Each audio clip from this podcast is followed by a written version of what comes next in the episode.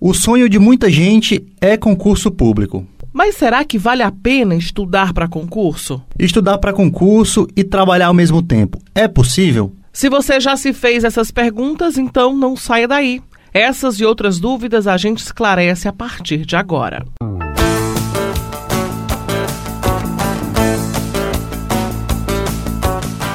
O Plano de Carreira é um podcast do Sistema Verdes Mares e está disponível no site e aplicativo da Verdinha, Spotify, Deezer e iTunes. Este é o sétimo e último episódio da primeira temporada do Plano de Carreira. Eu sou Daniela de Lavor. E eu sou Valdir Almeida. E quem vai responder todas as nossas dúvidas é Bruno Bezerra. Ele é auditor da Receita Federal e mentor para concursos. Bruno, meu amigo, obrigado pela sua presença aqui participando do Plano de Carreira.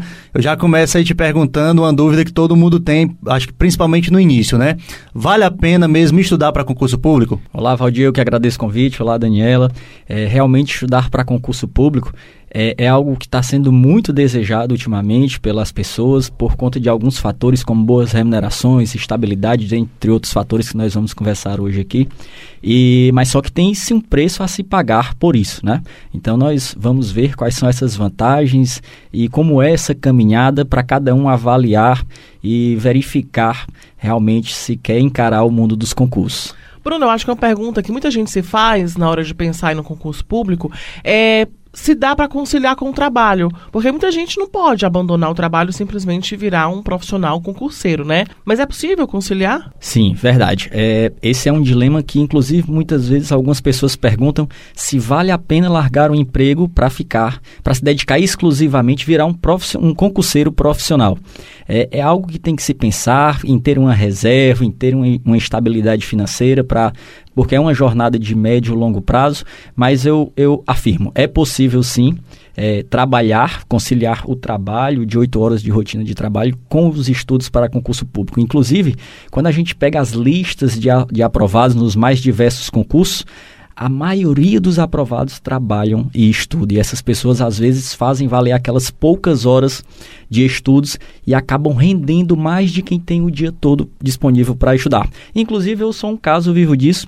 É, eu, já, eu trabalhava, já era concursado e comecei a estudar para outros concursos, trabalhava oito horas diária. Então, é possível sim é, conciliar os estudos com o concurso e o trabalho. Você passou quanto tempo estudando, Bruno, para até pra passar nos primeiros e até nesse, nesse concurso que você está hoje? É, foi uma, uma jornada é, um pouco diferente porque eu fiz os chamados concursos escadas. Primeiro eu passei um concurso menor, eu fui aprovado em um concurso no concurso de analista tributário da Receita Federal. Depois que eu larguei a odontologia, eu abandonei minha profissão para estudar para concurso. E depois de 10 meses eu fui aprovado nesse concurso de analista tributário. E aí depois eu passei um tempo parado nos estudos, depois de um tempo eu retornei a estudar, aí passei em outros dois concursos, que foi de analista de comércio exterior, do então MDIC, na época, o Ministério de Desenvolvimento, Indústria e Comércio Exterior, e posteriormente voltei para a Receita como auditor fiscal da Receita Federal. Então, no total, é, entre essas paradas, idas e vindas, foram aproximadamente sete anos, dez meses de estudo no primeiro concurso e um ano e meio aproximadamente nos outros dois concursos. Bacana, você vê aí que não é um tempo que você. Não é um tempo rápido, né? Cada um vai ter o seu tempo, né? Mas eu queria te perguntar, Bruno, é, seja a pessoa que está é, que tá trabalhando, seja a pessoa que não está trabalhando, qual é o passo inicial? Pessoa que quer iniciar no, no, no concurso público, quer, sonha essa tão almejada, almejada vaga no setor público, como é que ela faz para iniciar os estudos e sonhar com essa tão, tão sonhada aprovação? É pergunta interessante, Valdir, porque é, uma vez que a pessoa decidiu estudar para concurso público, o primeiro passo que ela tem que fazer é, de, é, é decidir por uma área. Ela vai ter que escolher uma área para ela, ela estudar, porque nós temos uma diversidade, uma gama grande de concursos. Nós temos concursos na área policial, concursos na área de tribunais, concursos na área de controle, área fiscal, administrativa. Então são várias áreas e cada uma dessas áreas tem um grupo de matérias diferentes. Então, como os concursos estão ficando difíceis por todos esses fatores que nós falamos, boas remunerações, estabilidade, boas condições de trabalho, muitas pessoas procuram estudar para concurso público, você tem que chegar cada vez mais bem preparado para ser aprovado. Então, se você for querer ser aquele concurseiro, como a gente chama, entre aspas aqui, concurseiro metralhadora que atira para todos os lados, quer fazer todas as provas que surgem, você pode acabar não chegando bem preparado para nenhuma prova. Então, o primeiro passo seria escolher uma área ou um concurso foco e se dedicar aquela área. Agora você falou aí para o, o concurseiro metralhadora, né? Mas quais são os concursos mais desejados, aqueles que têm mais concorrência? Aí depende muito do perfil também do concurseiro. Então, por exemplo, para a área policial, tem, tem concurseiro que tem aquela pegada, aquela vibração da área policial. Então, geralmente os concursos mais, mais desejados são o quê? Polícia Federal e Polícia Rodoviária Federal. São dois concursos bem desejados. Aí já, nós já temos uma outra pegada do pessoal da área fiscal, que trabalha com direito tributário, com tributos, com contabilidade. Então, a, a, a, a menina dos olhos de ouro desse pessoal é o concurso de auditor fiscal da Receita Federal, embora tenham muitos fiscos estaduais e fiscos municipais bons. É, na área de tribunais, nós temos alguns tribunais regionais federais que são muito desejados, analista administrativo, analista judiciário. Então, para cada área, na área de controle, por exemplo, um concurso extremamente desejado é o de Tribunal de Contas da União, que tem excelentes remunerações, boas condições de trabalho, uma jornada de sete horas ali direto.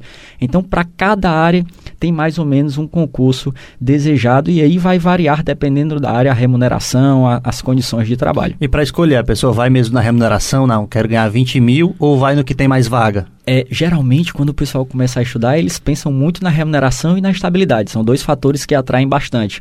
Mas, se fosse para eu dar um conselho para você escolher, veja quais são as disciplinas que você tem afinidade, um trabalho que você vai gostar de fazer, até porque aquilo é algo que depois você vai passar o restante da sua vida trabalhando, você vai durar ali 30 anos, 35 anos naquele órgão. Então, se você puder conciliar um trabalho que é interessante, que você vai gostar, com disciplinas que você gosta de estudar, tudo isso com uma boa remuneração, então isso aí eu diria que seria uma escolha perfeita, não é? Você juntar tudo isso, um, um, uma afinidade com o trabalho, com as disciplinas e com a remuneração adequada para o que você quer. Você contou aí que passou mais ou menos sete anos estudando para concurso, né? Eu queria que você falasse aí um pouco como é o dia a dia do concurseiro, né? Como é que ele faz para estudar assim alta performance, é, sem se distrair tanto, né? Que eu acho que é o principal. E também tem uma quantidade de horas específicas para você estudar durante um dia até chegar nessa aprovação? Bacana. Aí nós temos é, são várias perguntas em uma e assim para o concurseiro é, é, quantidade de horas, estabeleci, estabelecimento de metas, né? Isso é uma coisa muito importante que geralmente o pessoal pergunta muito. Cada pessoa tem o seu ritmo. Não, não adianta você querer ficar se comparando, principalmente quem trabalha, querer se comparar com quem tem o dia todo para estudar. Então, se você ficar se comparando, você vai se sentir mal e vai acabar desperdiçando aquelas suas horas. Então, é importante ter em mente que cada um tem o seu ritmo, cada um tem a sua forma de evoluir. E como se trata de uma jornada de médio longo prazo, não é algo que vai se esgotar em um mês, dois meses, você tem que ter ciência que na hora de estabelecer as suas metas, você tem que fazer o máximo que for possível, desde que você consiga manter aquela jornada no médio e longo prazo. Então, é mais importante importante a regularidade e a constância do que a quantidade sem qualidade. É aquela tipo, é melhor estudar duas horas durante um ano do que 10 horas durante um mês, né? Mais ou menos isso. Exatamente. aquele, aquele pouquinho no dia a dia é que vai acumulando conhecimento e você não pode subestimar a capacidade de acúmulo de conhecimento no médio e longo prazo, né? Não adianta você estudar uma semana estudando 6, 7 horas por dia e na segunda semana já não aguentar é, manter a caminhada. Então, é melhor você estudar menos e com qualidade do que você estudar muito e depois não conseguir prosseguir com a, com a caminhada, com a jornada. Né? Aí, nesse tempo, tem revisão, tem tudo, toda essa parte do, do cronograma de estudo, né? Como é que o, que, que o concurseiro faz para se organizar melhor aí? Sim, então, é interessante aí a gente já entra entra na parte de que ele está começando os estudos. Já, já decidiu, já pegou seus materiais, vai começar os estudos. Então, um dos grandes desafios dos concurseiros hoje é o que? É conseguir assimilar aquela grande quantidade de conteúdo, conseguir memorizar tudo aquilo, porque muitas vezes o concurseiro vence o edital, ele estuda todas as disciplinas, mas quando se depara com a questão, quando vai resolver, quando está na hora da prova, o que é que acontece? Ele não se lembra dos assuntos estudados, porque são muitos conteúdos. Então, o que acontece muito frequentemente é que o concurseiro se depara com a questão, sabe que já estudou aquele assunto, lembra que já estudou, mas não tem na memória com a profundidade suficiente para responder a questão. Qual foi o problema, ele não revisou os assuntos. Então, tem algumas coisas que são fundamentais: fazer revisões, resolver muitas questões, conhecer a banca examinadora. É fundamental você conhecer ali,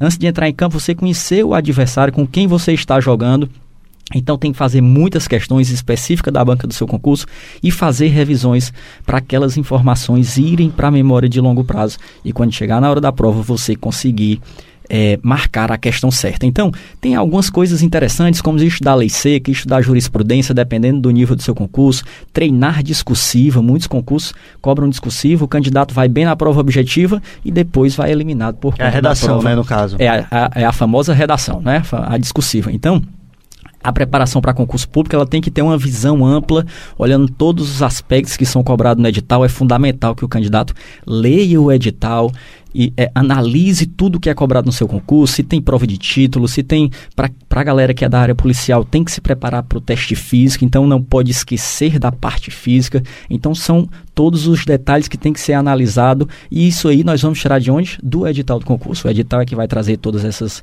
essas informações. Então, se eu pudesse dar uma dica de como organizar um bom ciclo de estudos, tenha pelo menos um bom material, escolha um bom material de estudos, isso é fundamental. Fazer muitas questões da banca examinadora, fazer revisões, e aí, dependendo do seu concurso, estudar para redação, é, lei, lei seca, jurisprudência. Isso seriam alguns fatores importantes para incluir no plano de estudos. Não é, não é fácil, não, viu? Você deu boas dicas, né? Agora, além dessas dicas, é, dependendo do perfil do candidato, quem se inscreve num curso presencial, quem se inscreve nesses cursos online, né? Ou então quem estuda em casa. Como é que você pode orientar esses três perfis de concurseiro? Tá, bacana, interessante. Hoje em dia nós temos uma gama, uma diversidade muito grande de cursos, né? Se a gente for pensar 10 anos atrás, nós não tínhamos é, informações como essas aqui, informações que ajudam o concurseiro a se organizar num, num podcast é, então, hoje em dia a diversidade de materiais é muito grande. Então eu diria que o concurseiro pode ter o quê? Ele tem acesso a videoaulas, se ele não quiser perder tempo se deslocando até um curso presencial. O curso presencial tem a sua vantagem de você poder estar em um contato mais direto com o professor, tirar as suas dúvidas em algumas disciplinas que você tem mais dificuldade. Então, juntando todas essas possibilidades de estudo, para quem estuda em casa, você tem disponível vários cursos que, que, que tem material materiais tanto em PDF como em vídeo aula. Então, se você não conseguiu entender bem a matéria por meio do PDF, você pode recorrer à vídeo aula. Né? Isso, isso é um ponto importante. E muitos professores já vão orientando nos materiais também, direcionando a resolução de exercício, algumas revisões, alguns resumos. Então, isso, isso, isso ajuda, ajuda bastante. Né? Evita aquele o, o, o tempo de deslocamento, às vezes, que você tem que ir para um curso presencial. Agora, o foco é fundamental, né? Estudar em casa não deve ser tão fácil assim, como muita gente já pode achar que, que seja fácil, né?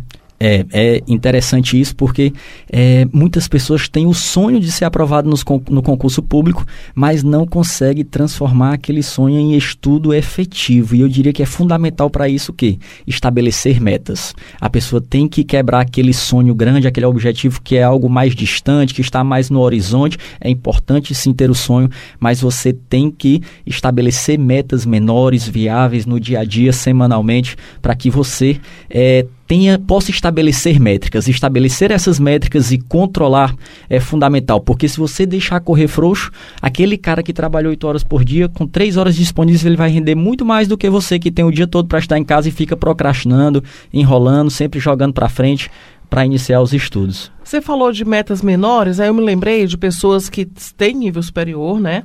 Mas optam por fazer concurso de nível médio, achando que é mais fácil, que é menos concorrência ou que ele vai se sobressair dos outros. Isso, isso acontece mesmo? É, hoje em dia, interessante a pergunta, porque hoje em dia a maioria dos aprovados nos concursos de nível médio tem nível superior. Então não quer dizer que esses concursos sejam mais fáceis. Inclusive, na maioria das vezes, a concorrência deles é maior. Tem muito mais candidatos inscritos. Pode ser que o nível da prova seja um pouco abaixo que a nota de corte do concurso, que é aquela nota mínima necessária para ser aprovado, seja um pouco mais baixo, mas não quer dizer que os concursos sejam fáceis, né? Hoje em dia, muitos concursos de nível médio têm remuneração inicial acima de 7 mil, 8 mil reais. Então, com certeza, pelo fato de ser nível médio, não vão ser concursos fáceis. Bruno, você disse aí que passou sete anos estudando, né? Eu acho que muita gente passa um, um bom período até ser aprovado e dentre até ser aprovado tem algumas reprovações. Ninguém gosta, mas concurso não tem vaga para todo mundo.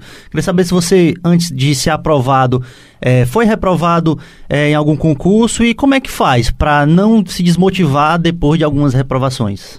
Esse, esse é, um, é um ponto fundamental que é o que eu chamo aí de pós-prova. O que é que acontece? Como você bem falou, a grande maioria dos candidatos não é aprovado. E o que é que acontece geralmente nesse momento depois de uma prova que você faz? Bate um desânimo, vem aquela aquela bad. E é natural, isso é natural com a grande maioria dos candidatos por dois motivos, basicamente. Primeiro, porque quando é publicado o edital do concurso, você entra num ritmo mais intenso até a prova. Você tem geralmente, depois da publicação do edital, 60, 90 dias até a prova, então você aumenta a sua carga horária. Naturalmente, você vai estar mais cansado, é mais dedicação. Você consegue dar esse gás extra, porque tem uma data limite para acabar aquilo, para acabar aquela jornada. E então, quando você sai da prova, você está esgotado, física e mentalmente. Você sai geralmente muito cansado se você se dedicou bem para aquela prova. E aí, esse desânimo vem por quê? Porque você está cansado, física e mentalmente, e acabou aquele objetivo de médio pra, de curto prazo, que você estava, aquilo ali dá ânimo, dá uma motivação, você saber que tem uma data para a prova. E depois, se você não se reestruturar, se você não tirar uns dias de descanso e não estabelecer novos objetivos, não se organizar, não montar novamente o seu plano de estudos, for querer manter o mesmo ritmo, não dá certo, você tem que diminuir um pouquinho a carga, voltar para a sua realidade, fazer um plano de estudos novamente sustentável sustentável para que você aguente suportar a jornada, para aí sim você ir recuperando e, e aí encarar o novo desafio. Então eu diria que é natural esse desânimo pós-prova, passei por isso, depois de uma reprovação no concurso de auditor fiscal da Receita Federal, reprovei uma vez, então eu passei um tempo, eu não tinha essa noção na época de diminuir a carga horária de estudos, de tentar estabelecer novas metas, e aí acabei desanimando e fiquei um tempo parado. Só depois de uns seis meses que eu consegui retomar os estudos. Então qual conselho eu daria? Diminui um pouco a meta, avalie o que foi que deu errado na preparação para você melhorar para o próximo concurso, estabelece novas metas, tira ali dois, três dias de folga e depois volta com um ritmo mais lento até você ir retomando aquele ritmo normal de estudos. Até porque a pessoa que vai fazer o concurso, ela querendo ou não acha que está preparada, né? Infelizmente acaba vindo a reprovação, mas ela contava que seria aprovada, né? A motivação nesse caso é fundamental para continuar, então. Sim, a motivação é fundamental. É, muitas vezes é frustrante frustrante esse resultado, esse resultado negativo. A pessoa pensa, como é que pode? Eu estudei tanto, me dediquei tanto, mas não consegui a aprovação. Mas aí você tem que pensar que tinham algumas pessoas que vinham, talvez estudando há mais tempo que você, estavam mais bem preparadas e já estavam prontas ali para passar naquele concurso. Então, é sempre pensar para manter a motivação. Por que é que eu comecei a estudar? Qual o meu propósito? O que foi que me fez começar a estudar? É porque eu quero ter uma melhor qualidade de vida, eu quero dar uma melhor. É, melhor vida para os meus filhos, para minha família, eu quero comprar aquele carro sonhado, eu quero ter uma casa própria. Então, sempre ter em mente qual foi esse motivo, quais foram os motivos que fizeram você estudar. E também, importantíssimo, pessoal, é disciplina, porque a motivação, ela é algo passageira, né? Por mais que a gente esteja motivado com algum projeto, a disciplina é que nos conduz até a aprovação. Então, está sempre de olho que eu tenho que ser disciplinado, né? Naqueles dias, às vezes, você não acorda tão, tão motivado, sete horas da manhã, para estudar uma disciplina, raciocínio lógico, algo que você não gosta. E aí o mais fácil é o quê? É desligar o despertador e voltar a dormir. E ser disciplinado, nesse caso, é o quê? É se levantar, tomar um banho, tomar um café e parte para os estudos. Então a disciplina é fundamental também. A gente pode dizer, então, que é como que a pessoa tivesse a responsabilidade de um segundo emprego? Mesmo que seja um profissional, um concurseiro mesmo, faça só isso, né? É, mas que se tiver um trabalho como você teve, né, de oito horas diárias, e aí vai estudar para concurso, mas que realmente tem essa disciplina de fazer a, aquela agendinha de horários, de cumprir horário e, e cumprir inclusive o descanso? É verdade, eu, eu não diria nem que a gente pode chamar, eu diria que o concurseiro tem que tratar aquilo como um emprego tem que tratar como segundo emprego. Então, se você trabalha 8 horas por dia, que tempo você vai ter disponível para ajudar? É de 19 às 22 horas? Então, naquele horário, você tem que tratar como um emprego e, e, e, e trate pensando aquilo que lá na frente você vai ter uma remuneração por tudo isso, você vai ter é, um retorno, vai colher um fruto em decorrência desse sacrifício que você está fazendo agora. Você está abrindo mão de prazeres menores agora, para lá na frente você ter um prazer maior. Então, é fundamental realmente pegar essa agenda, montar o seu ciclo de estudos. Aconselho que todo domingo você organize a sua semana, estabeleça as metas semanais para você aí quando você tenta prever o que vai acontecer na semana, já ajuda. Opa, naquele dia eu tenho um médico marcado, então eu já vou cumprir minha meta um pouco antes, eu vou me organizar para deixar as crianças com alguém para eu conseguir fazer os meus estudos. Então essa organização, tratar isso de forma profissional como um emprego é importantíssimo. Eu já ia até falar do domingo, viu, Dani? Viu, Bruno? É, como é que o concurseiro faz, né, depois dessa essa tão exaustiva jornada, estudando de domingo a domingo praticamente, para ter vida social? Concurseiro tem ou não tem vida social, Bruno? Seguinte, é concurseiro deve ter vida social porque o que nós falamos lá no início é uma jornada de médio e longo prazo. Então ninguém vai conseguir passar um ano, um ano e meio sem ter nenhuma vida social. Momentos de lazer são fundamentais para você recuperar aquele o ânimo para recomeçar a semana. Então eu diria que uma das, um dos fatores fundamentais para você ter alta performance nos estudos é você ter momentos de lazer, né? Até para você se presentear, se eu cumprir minha meta, eu vou me recompensar. Mas vou... tem que cumprir a meta, né? Mas tem que cumprir a meta. Não adianta querer que a sua vida gire em torno dos momentos de lazer. A prioridade tem que ser os estudos. Mas para você conseguir retomar a semana e até como se você estivesse se presenteando. Opa, eu cumpri minha meta semanal, então agora eu vou fazer algo que eu gosto. Eu vou ao cinema, eu vou assistir uma série, eu vou sair com, com o meu companheiro, com minha companheira, para até servir de estímulo. Essas pequenas recompensas também são fundamentais para que você se mantenha motivado. Então, cumpriu a meta, tem aquela pequena recompensa para você se manter motivado aí na jornada. Bacana, bate-papo aqui voou, né? Já estão quase o tempo aí do podcast, a gente costuma gravar. É, só para encerrar, eu queria, depois de todas essas dicas aí, você falou do, do lado é, mais difícil também do lado do concurseiro, mas para fechar, eu gostaria de agradecer sua presença e, e, perguntar: vale a pena no final, depois de toda essa jornada exaustiva, vale a pena o concurso público então, Bruno? Vale sim, sem dúvida, sem dúvida alguma. Eu costumo dizer que se fosse preciso, eu pagaria o dobro do preço para chegar onde eu cheguei. Hoje em dia, graças a Deus, tenho uma, uma qualidade de vida bacana e tudo isso foi fruto desse sacrifício, desse sacrifício que a gente faz em algum momento da vida para lá na frente a gente colher esse fruto. Eu costumo, só para encerrar, eu costumo dizer que há uma diferença muito grande entre sacrifício e sofrimento. Ambos geram dor.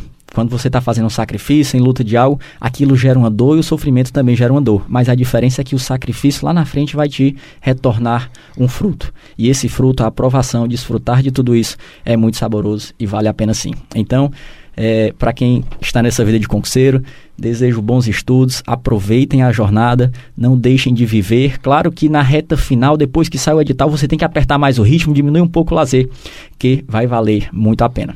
Pois é, então vamos desejar sorte, né?